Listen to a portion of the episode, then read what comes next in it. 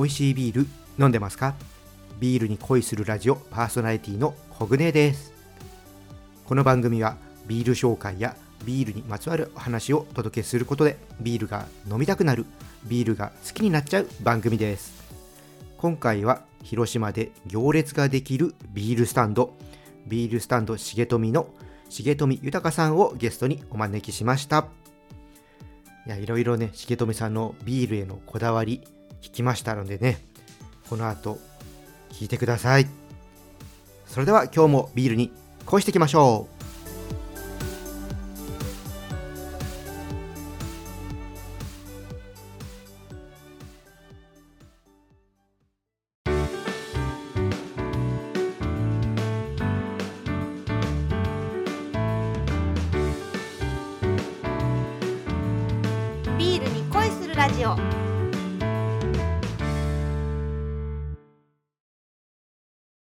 それでは早速今回のゲストをお呼びしたいと思います重富酒店重富さんですよろしくお願いしますはい、よろしくお願いいたします。ありがとうございます。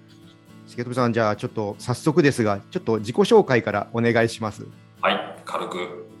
えー皆さん、こんにちは、えー広島で重富酒店の社長と、そしてビールスタンド重富のマスターをしております、えー重富豊と申します。広島で100年続く酒屋を経営しながら、酒屋の店頭で夕方2時間だけビールをついでいます。えーおつまみはありません。そしておかわりは1杯だけです。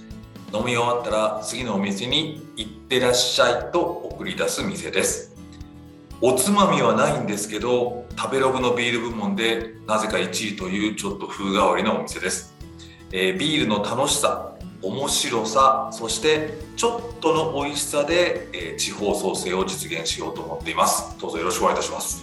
よろしくお願いします。そう。営業時間がたった2時間という。2時間です。すごいですね。そのビールをね、求めて全国から重富さんのね、ところにやってくるんですけども、はい。今日はそんな重富さんの魅力とかね、いろいろこだわりを、ちょっと2回にわたって聞いていきたいと思いますので、よろしくお願いします。え2回でいいんですか？2回になんとか収めて、収まらなかったらまた来てください。大丈夫ですあのギュッと絞って凝縮してエキスをお届けしたいと思いますあの、多分、うん、それでもしあの入りきれないと思うんで、またちょっと タイミングを見て 来ていただこうかなと。小出しに。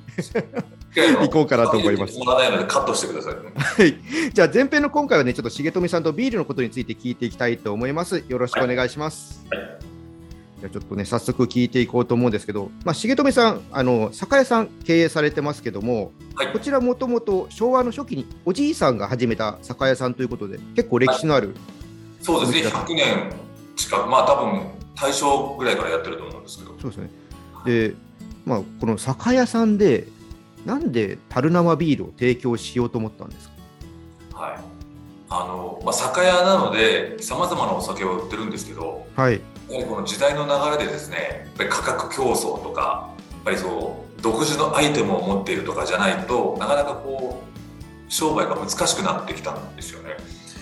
でそこでまあなぜか重富はあのビールを継ぐという部分はなんかとっても大好きででその自分が売ってるビールをそのまま飲むよりもちゃんと管理をしたりちゃんと継いで飲むととっても美味しいんだっていうのは分かっていたんですね。はい。ですからビールを蓋をしたままで売ると価格競争になるんですけど蓋を開けて売ると価値競争になるんですよねうーん。なのであの私のような小さな酒屋でもその蓋をして売ってるとその価格競争に巻き込まれて多分もう潰れてしまいますけど蓋を開けた中身のビールの価値を提供する酒屋になろうと思って、まあ、そのためにその店頭で、えービールサーバーを使ってビールを継ぐという、まあ、2時間だけ、えーそのビールって本当はこんな味わいなんですよとかこんなに楽しめるものなんですよこんな変化するんですよっていうのをまあどういうでしょう。デパートのデモンストレーション販売みたいな感じですよね。あのエスカレーター降りたらおじちゃんがなんかまな板広げてやってますよねはいはい。実演販売ですね。まあ、実演販売にした、まあ、今でいうライブコマースかもしれませんけど、はい、ビールを実演販売という商売っていうかに変えたのが店頭にあるビールスタンドシュートです継ぐビールサーバーもちょっと一風変わってるじゃないですか。はい。あれをなんて言うんでしたっスイングカランと言います。けスイングカラン。一風変わってるって言っても別にここで50年前はあのスイングカランしかなかったので、あ、昔のビールサーバー。そうそう、日本国中あのスイングカランしかなかった。うーん。それが今の、まあ、ちょっとそういう近代的な技術革新もされて今皆さんが普通のビアバーで見る今のビールサーバーに、まあ、進化していったわけですよね。それ、あの、まあ、普通の今、現代のサーバーも使ってると、2つ使ってるじゃないですか。はい、なんでこれを2つ使い分けようと思ったんですか？いい質問ですね。ありがとうございます。今のサーバーはやはりすごい日本人の技術の粋を集めたとてもいいあのクオリティのビールを出せることができますし逆に50年前のビールサーバーはなんていう朴突としたなんかそのその時代のサーバーでしか出せない味わいがあるんですね。へそれからまあちょっと例えるとちょっと違うかもしれませんけど昔のビールサーバーってまあ出刃包丁みたいな感じでえ。はい。もう魚一匹丸ごとババーンって切れちゃうんですけどうんうんうん。今のビールサーバーは刺身包丁みたいな感じで、こう丁寧に一つ一枚きれいにさばくことができるんですよ。うんうん。でこの出刃包丁と柳刃包丁があればお魚一匹からさまざまな料理が作り出せるってことなんです。なるほど。それだけそのビールの価値を作る幅も広がるわけですね。そうです出刃包丁だけで料理すると多分限られますよね。うん、多そうですね。でも柳刃包あの刺身包丁だけだともともとさばいた短冊の切り身を買ってこないと料理できないんですよね。はい。でも両方あるともちろんあのさばく技術はいりますけどはい。今お客様が目の前で食べたいお刺身を作り出すことがライブでできるっていうこと。でもあのその昭和のビールサーバースイングカランははいやっぱりちょっと継ぎ方とかコツがいるんですか？そうですね。この業界に伝わる言葉ですけど、はい。泡切り3年、はい。次8年と言われ。その前にジョッキ洗いに3年。ジョッキ洗いに3年。はジョッキ洗うのに3年の技術がいる。い。これ多分技術というよりは3年間は考え続けなさいだと思います。えっ、とこうグラスをきれいにするためのことっていうことですか？はい。洗うとはどういうことなのか。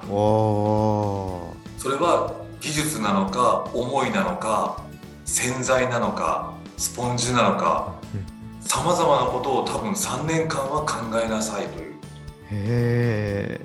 それでも多分答えは出ないのでへえ。3年考えたら多分一生考える癖がつくので、確かにそこまでずっと考えてたらもう常に考えてますよね。はい、だから習慣にするってことだと思いますうーん確かに自分もこうビールの写真とか撮るときにやっぱりグラスが汚いとはい。見栄えが悪くなってしまうし、まあ、当然味も落ちてしまいますから毎回洗うときに、うん、ちゃんと落ちてるかなとか結構細かく その辺ははい。考えてやりますね。そうそれを多分考えずに習慣としてできるようにしなさいっていうことだと。他に多分考えなきゃいけないことはたくさんあるので、ええええええ。はまあ自分なんかもね正直もうまあマニアな人間ですけどはい。やっぱりあのビール飲む前にそのグラスをいかにきれいにしておくかっていうのはそこが結構楽しかったりしますけどね。い、そうですよね。でもまあ料理で言うと包丁洗ったりまな板洗ったりお皿洗ったり、まあもちろん手も洗ったりっていうのは、はい。至極当然なんですけど、はい、なかなかちょっとビールだけはちょっとその辺があの継ぐとかうん。提供するとか、うん、価格という方にかなりあの視点が移ってしまったので、はい、はい、確かに料理はね作るときにその包丁研いでとかちゃんと準備とかいろいろある割にはなんでしょうね。飲み物ってそこまでこだわられない。っていうかそうなんですよね。雑ですよね。料理に関しては、まあ、今日入ったバイト君が作っても誰かが味見をチェックして、はい、お客様にあこれなら出せる出せないって話しますけど、ドリンクに関しては多分誰も味見せずに出しちゃったりするんですよ。そうですよね。まあそれができるようになったのが今のビールサーバーのものすごいいい技術なんです。ああ、なるほど、そういう部分をあの省略してもちゃんとしたものが出せるように。出せるんですけどでもそれは基本のキができてなければそれはダメですよ。うーん、まあ、そうですよね。だから車がオートマチック車になって運転は便利になりましたけど道路の交通法規を知ってないと運転しちゃダメですよということうん。いやーもうこれだけの話でも重富さんとこのビールを飲む価値っていうのがありますよね。まあ、あとは合う合わないは好みの問題なんですけど。そうですよね。でもその好みの問題の前に重富が継ぐビールを飲んでみたいと自分で一歩踏み出すかどうかで多分そのビールを味わうアンテナが全く変わるので。うーんすると多分味だけじゃないうんさまざまなところのアンテナが広がるのでビールは多分味わい味覚的には合わなくてもはい。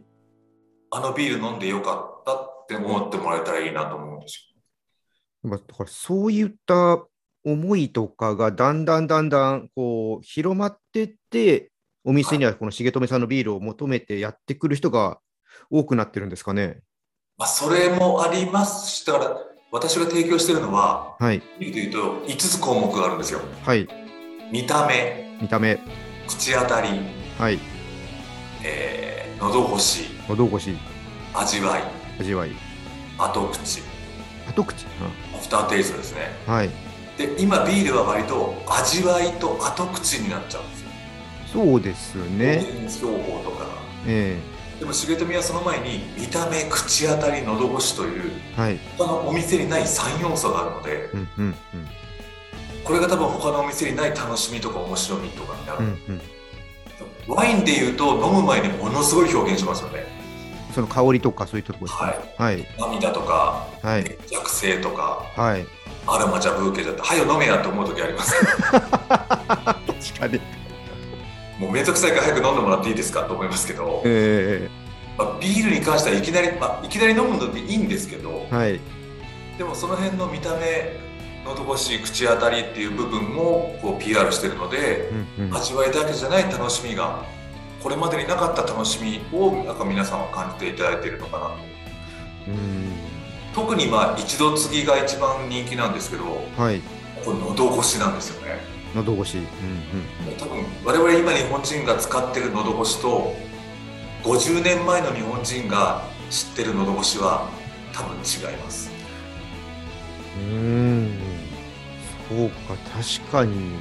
今の,、はい、今の喉越しは今のあのサーバーから出てきたビールか缶ビールを直接飲んでる喉越しなんですねあ、そうですよね。それこそ昔のそのスイングサカラーを知らないですもんね。でも50年前の人の喉越しっていうのは瓶ビールを継ぐかあのスイングカランで継いだビールなんですようんうんうんうん。必ず継いであったんですねはい。その喉越しと今の喉越しが全く違って、うん。で喉越しってやっぱり感覚のものなのではい。これ時代とともにそんな変わらないと思うんですようーん。感覚の変化のようにはい。で重富はやっぱりその日本人がみんなが大好きだったでそのビールを飲んで経済成長していった、うんよし仕事をいっぱい飲もうぜっていううビールを継いでるのでやっぱりその感覚は50年後の今の我々でもやっぱりその当時の皆様と同じ感覚になってしまうので、うんうんあれ何この喉越し今まで飲んだことないぞうん。うん。いうのが多分驚きと衝撃とでこの喉越しをみんなと共感したいっていう部分なんだちょっと具体的に、重富さんの感覚でいいので、はい。スイングカラーの喉越しと現代サーバーの喉越しって何が違うかっていうのをちょっと教えてもらってもいいですか？そうですね。あの今のビールサーバーは喉を滑らかに、うん。とても上品にスーッと入ってくる感うーん。あの、要はクリーミーな泡とか言われる。じ、そうですそうですお上品な感じです。お上品。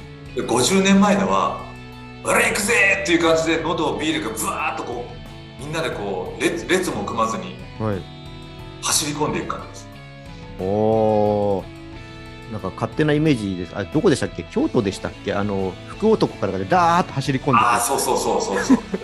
あの綺麗に整列してみんなで横並びになって、え足並みも揃えてこうわーっとこう走ってくるんじゃなくてもう我先に我先にみんながわー喉の中に通り込んでくるのでええ。でそれが多分泡とかもかなりね粗い泡なんですよ。それが多分喉を通るときに喉にプチプチ弾けたり当たったり口の中であちこちにぶつかったりしてそれが多分爽快感だと思。滑らか感だから今のビールは多分ね滑らか感といううのを。昔のビールは喉を駆け抜けていく弾けるような爽快感だっただからそれが重富さんのお店ではその違いっていうのが楽しめるわけですよね。これが感覚なのでえ味わいだったら共感するのね結構難しいんですよ。えはい。あの共通言語がないので。うんうんでもこれ体感なので、まあ、い痛いとかみたいなもんなのでうんうん。うんみんな多分同じこう感覚の共感を得るので一気にこう心と心が近づくっていうかうんうんうん「えすごい気持ちいいよね。あそうお前もそう思うよね。あ一緒だね」うんうん。っていうこの共感を生むのが多分あの一度次なそれがやっぱみんなだんだん広まってって俺も体感したいっつって重富さんのお店に並ぶわけですね。はい。だからビールを味じゃなく体感で売ってるかもしれません。なるほど。一種のアトラクションみたいな感じなのかな。そうです。まあだから見た目もそうなんですね。え昭和8年当時のビールサーバーをええ。僕したのもそうですし、ええ。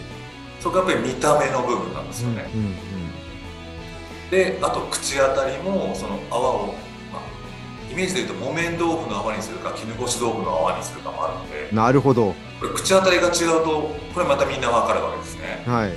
でその後に喉越しという感覚なので。うんうん。だから見た目口当たり喉越しという他のビアバーとかビールにはまああまりないこの強烈的な3要素を持ってるからだとうんそういうのをこう並んでる人たちが先に飲んでる人たちのその表情とか、まあ、重富さんが説明してくれる工場とかあれを見てまたワクワクしながら待ってそうなんですねで体験してわーってなるわけですね。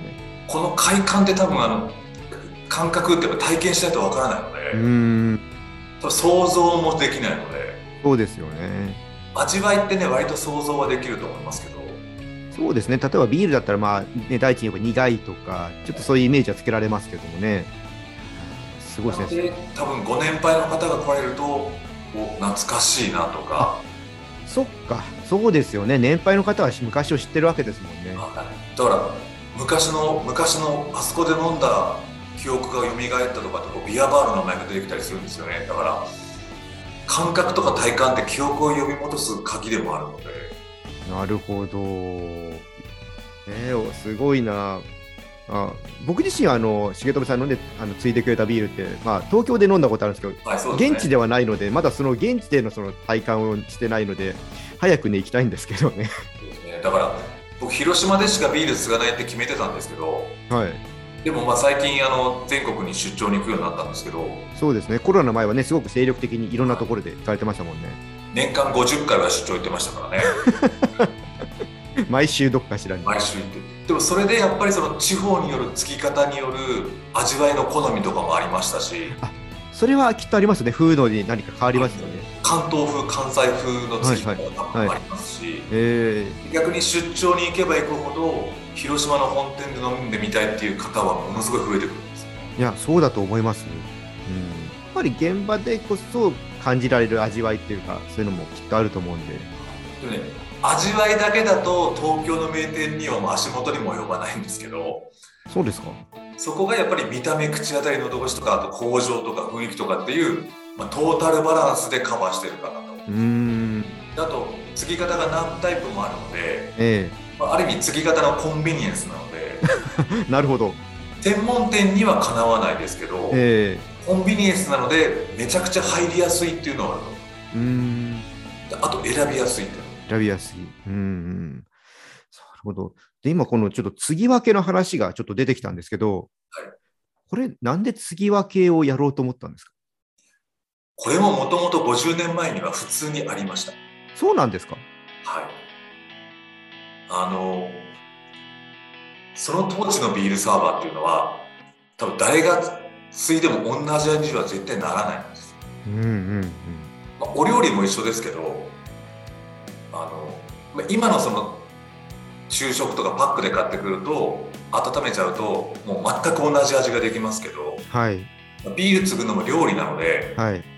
それも目分量ですから、うんあのその時の気分とか体調とか温度とかグラスの状態によって基本全部味が変わるわけで特にスイングカランっていうのは個性がものすごい出るのでだからおそらくお店ごとに全部ビールの味違ったんですよ。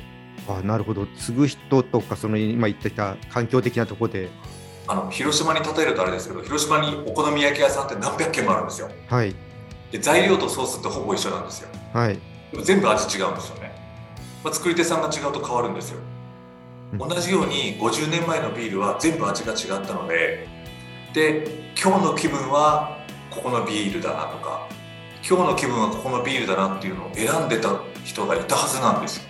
その中でその一度継ぎとかはい。二度継ぎとかはい。三度継ぎとかまたオリジナルのビールの継ぎ方みたいなのがうん50年前は普通にあったはずなんですなので重富が調べ、まあ、重富が始めたスイングカラー10年前に始めたんですけどはい。その当時スイングカラーを使っているお店が全国で25店舗ぐらいあったんですね。はいそのうちの継ぎ方が一度継ぎか二度継ぎかあとはオリジナルだった。んですうんうん。でオリジナルって多分もう本当にたくさんあるんですけど。うんはい。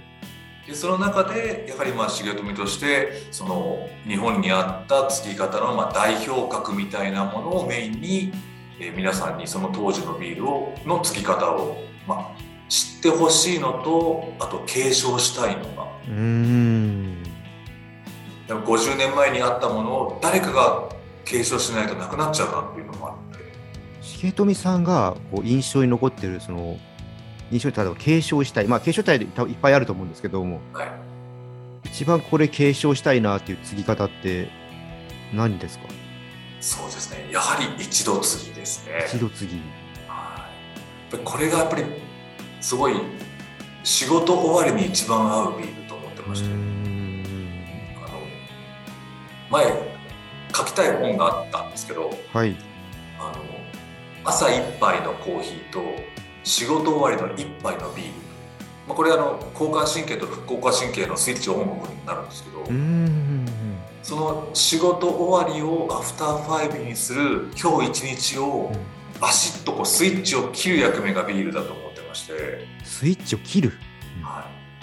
スイッチを入れることに今皆さん一生懸命なんですけど、はいそうですね。スイッチ切らなきゃダメなんです。ようーん。もう今日の仕事はこれで終わり。うん。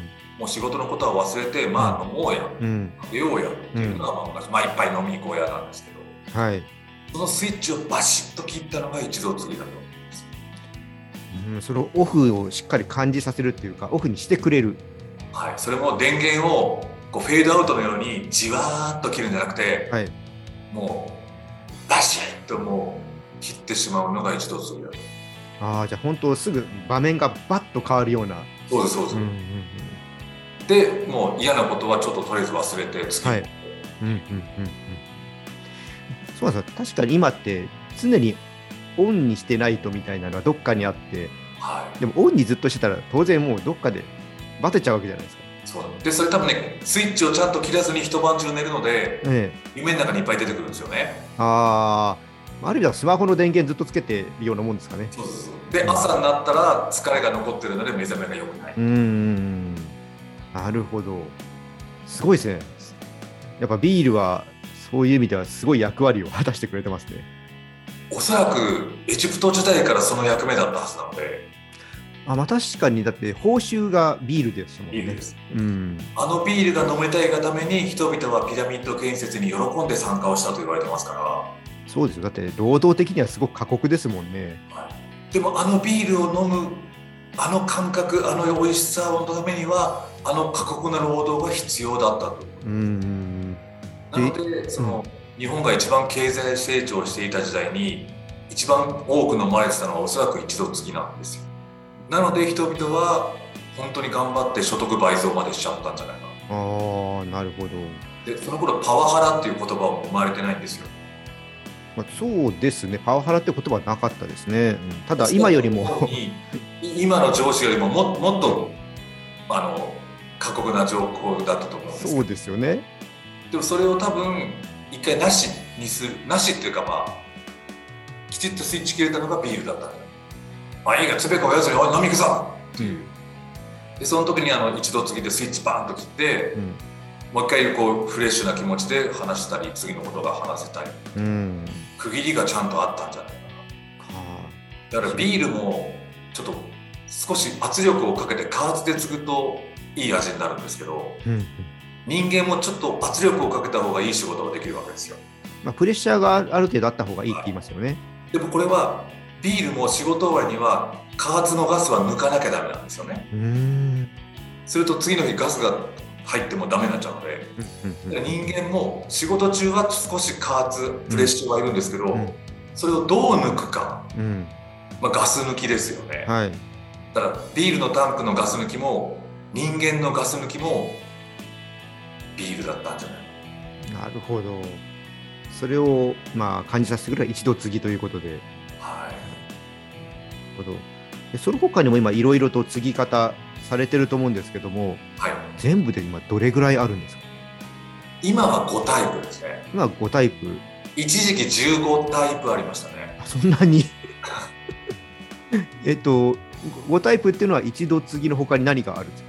一度継ぎ、二度継ぎ、三度継ぎ、シャープ継ぎ、はいマイルド継ぎ。はいあと裏メニューでもう一個 IPA という。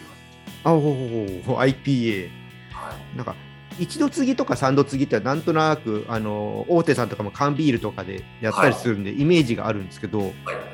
シャープとマイルドってどう違うんですか？123は多分昔からある日本の伝統的な継ぎ方なんですね。はいでシャープっていうのはあの割と最近、まあ、この10年15年ぐらいいろんなビアバーができてきてでボールタップというビールサーバーがはい。生まったんですね。はい。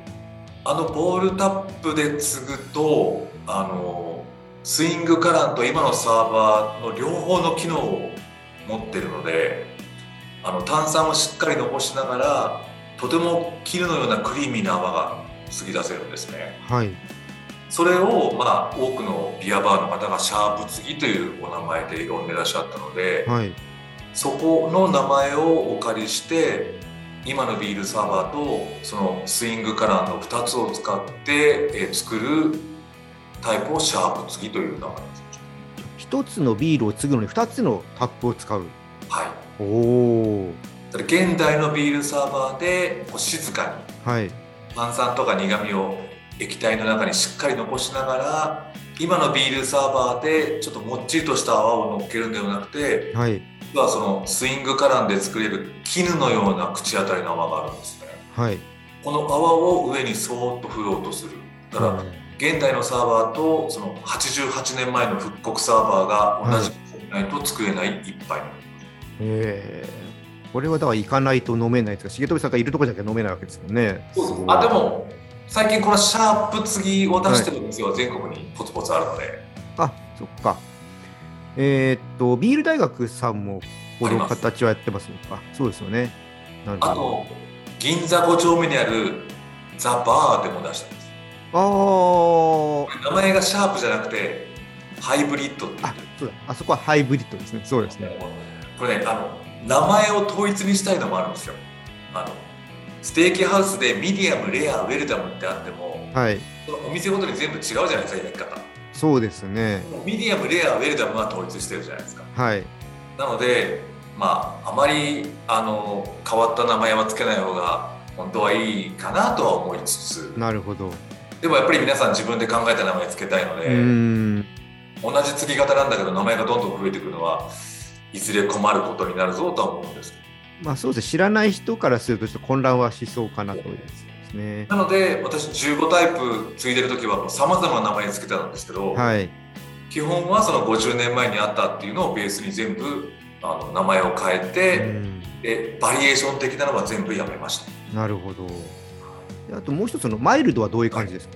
これはですねやっぱりビールを飲まれる方の、まあ、最初にビール飲む方の多くが苦いっていう。はい。で苦いので飲めないっていう方なんですよ。でもやっぱりビールを飲みにわざわざ来たのにまあ誰かと一緒にビール飲みたくて来たのにその人が飲めないとか美味しくないっていうのはやっぱり楽しくないのでうん。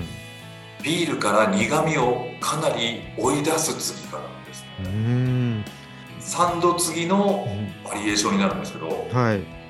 3度継ぎってあのグラスの上に泡が2 3センチもこっと盛り上がはって。る、いはい。実はこの泡が苦味の塊なのではいこの苦味の塊の泡をそのスイングカランで作る絹のような滑らかな泡ではい。全て入れ替えて吹きこぼしてしまう。うーん。押し出しちゃうってことですね。そうですそうです。すると大体普通のビールの苦味の2割から3割はなくなるんです、うん、へえ。まあ、炭酸も半分ぐらいになっちゃうんですけど。うんうんうん。するとビールの苦味と炭酸で隠れていた麦のモルトのうまみとかうまみが表面に出てくるのでうん。とても優しくて少し甘いビールが出来上がるなるほど。これはだから本当ビール苦手な人にちょっと一回味わってほしい。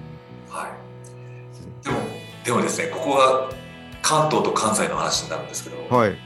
体感的にですよはい。今度ちゃんとあの皆さんが何を飲むかはちゃんと実績取ろうと思うんですけどえ全国中1杯目は一度つきが多いのは事実なんです喉越し、でも2杯目に何を頼むかなんですえうん関東に行くとシャープが多いんですうん。うんうん。関西に行くと3度つきとかマイルドつきが多くなるへえ。なんでなんだろこれ私おうどんに例えるんですけどう。はい。関東のおうどんってちょっとエイヤで言っちゃいますけどはい。お醤油味なんですようんうんうんで関西は薄口醤油にだしの味なんですうん。はい。でお醤油をホップはい。だしをモルトと例えればはい。関東の人はホップが好きなんですよなるほど。だから多分 IPA が流行ってるの関東なんですよ確かに。で関西はモルトが好きなことになるので、はい。ホップの苦みや香りを少しつかせたうん。2度3度マイルドの中央が多いんではないか確かに。こう小規模ブルワリーの世界見て確かに東日本ってホップの効いたビールが多くってはい、西日本ってどっちかっていうと昔ながら伝統的なちょっとあのバイツェンとか小麦とかはいああいうモルトをちょっと意識したビールが結構強かったりするんですよね。これがだから東北とかの味覚とか料理とかにうん実はビールもそうなんじゃないかと。うん。うんで50年前は日本中同じビールしかないんですけどそれは継ぎ手によって関東風、関西風という継ぎ方があったんではないか。その土地土地で合わせて次継ぐ人がちょっとやっていた。ただ関東には一度継ぎ専門店が多いんです。関西は二度継ぎ三度継ぎ専門店が多いんです、へえそうなんですね。はい、そこはあまり意識してなかった。これ言ってるのは多分私一人なので ああくまでも仮説なのでえでもあのどん兵衛でさえも関東と関西風の味が違うんですからえそうですね違いますね。やっぱりビールの味覚感覚もやっぱりブルワリーさんとかいろいろ調べていくと多分うん出てくるんだろうなと思うんですよね。そうですよね。そのいい例がこの前発売されたアサヒビールさんのマルエフなんですよね。ああはいはい。マルエフを発売しててスーパードライを発売して大ヒットしましたけど、うん。多分関東で大ヒットしてるんですよ。でスーパードライだけにしてマルエフを終売しようとした時に関西の飲食店がやめてもらっちゃ困るって言い始めたんです関西人はドライの辛口よりもマルエフのモルト感の方が好きなのでこれはやめてくれるなと残してほしいと言ったらやっぱり関西の飲食店なんですよへえそうだったんですね。なので関西には一部地域としてマルエフがずっと残り続けましたけど、うん。関東で使ってらっしゃるのは本当にごく一部のお店だけなんです、うん。重富さんも使ってんのマルエフですよ。マルエフです、うんうんうん。ドライじゃないですもんね。ドライじゃないですだからある意味アサヒビールさんっていうとまあまあ言うとあれですねドライは関東でマルエフは関西っていうこの中のイメージ立て付けですねいやーそうだったのか。ちょっとそこら辺は知らなかったので、ちょっとまたは、ね、関西の人にそういう話も聞いてみたいですね。はい関西人にとってはおお俺俺らがビールだみたいなうんうんうん。なるほど。ありがとうございました。じゃあちょっと前編はちょっとここまでにさせていただいて、今度後編はちょっと実際に家でちょっと継ぎ分けてビールを楽しむっていうのをちょっと、はいえーお話聞いていこうと思うのでよろしくお願いします。重信さん最後になんかアピールするものがあればよろしくお願いします。すねあのーこのコロナの第1波の時にビールチャンネルとかっていう YouTuber になってはい。第2波第3波のたびにまあいろんな新しいことをしてきまして今回の第5波の時にあの LINE 公式アカウントというのを始めまして、作りましたね。えーはい、今1200名ぐらいご登録いただいてるんであすけどすごいですね。はい、でその中で今あのビールを企画しようといううん話が盛り上がりまして、はい、あのみんなで考えたビールをブルワーさんに作ってもらおうとうん、いうことで。あのこんな味のビールがいいとかこんなタイプのビールっていう頼み方ではなくてはい。あるお題を設定してそのえ。テーマに沿ってブルワーさんにビールを作ってもらうという企画が始まりましてうんうん。今回ちょうど来年1月10日が成人の日なのではい。その初めて飲むビールをどういうビールを皆さん飲んでほしいですか、うん。作りたいですかということで、テーマが「初めてのビール」と初めて飲んでほしい時にどのビールを作りますかというテーマで今3つのブルーワーさんにこのビールを作り始めてもらいます。ほでこのビールをまあ年末から年始にかけて、まあ、瓶ビールとか樽にして、うはい。まあ、ご家庭とはい。かビアバーにお送りして、はい。でそこで、まあ、初めて飲むビールの体験をしてもらいたいなという。えー、面白いですね。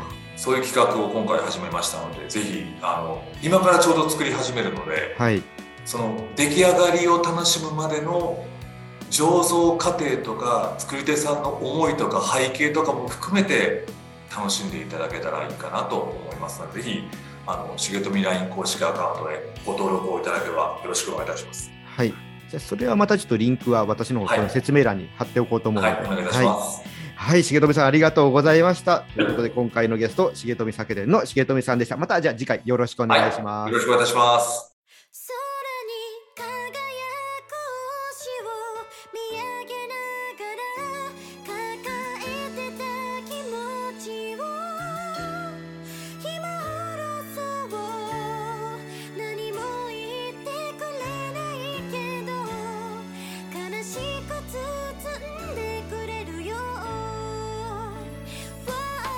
ビアコイ、楽しんでいただけたでしょうか？